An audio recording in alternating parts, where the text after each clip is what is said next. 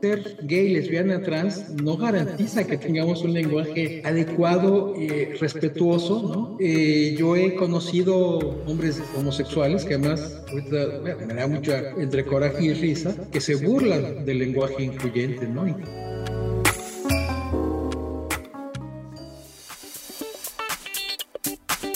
La diversidad en tu radio. Historias sin closet para la radio. Esta es una producción de Radio Universidad Veracruzana.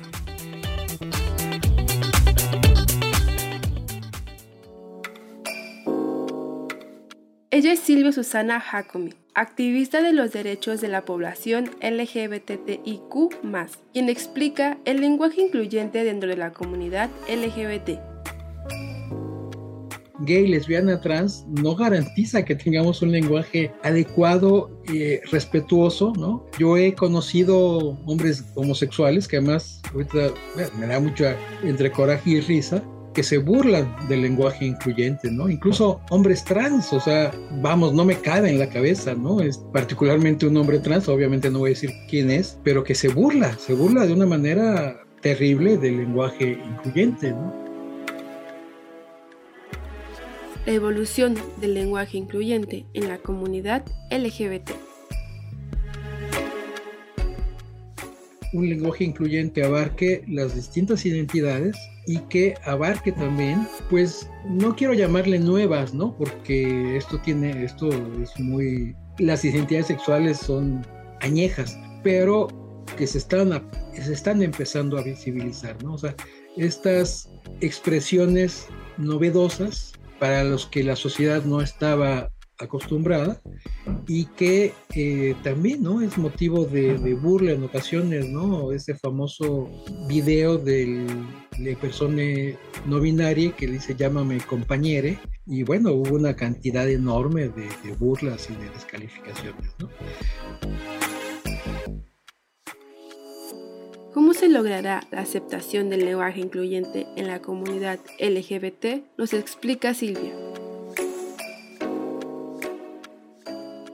también creo que todavía no se ha entendido del todo cuál es la intención. O sea, el hablar con la E no quiere decir que incluyamos a hombres y mujeres, sino que incluimos a personas no binarias, ¿no? O sea, no es que diga todes y entonces incluyo a todas y todos. Por eso a veces también les, les da mucho coraje que hablemos de todas, todos y todes, ¿no? Dice, bueno, ya con el todes ahí estamos todas las personas, pues no, no, o sea, y sí, efectivamente, esto va en contra de las reglas de la gramática, va en contra de las reglas impuestas por la Real Academia de la Lengua, que es una institución totalmente patriarcal, con una enorme mayoría de hombres en sus filas, y que, este, pero que no se nos olvide que el lenguaje incluyente no es gramatical, es político. Entonces, la lucha no es por escribir o hablar bien, correctamente, ¿no? Y mira que yo como comunicadora, este, pues toda mi vida desde que salí de la universidad he tratado de usar un lenguaje adecuado, correcto y demás, pero si hay que romperlo, si hay que romper esas reglas para visibilizar la realidad y para eh, y en aras de los derechos humanos, pues por supuesto que las rompo, ¿no?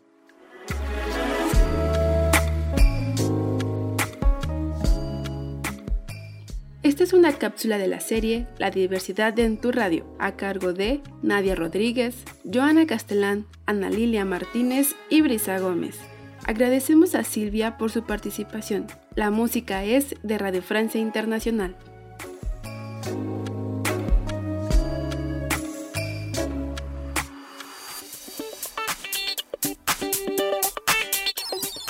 Termina junio escuchando La diversidad en tu radio.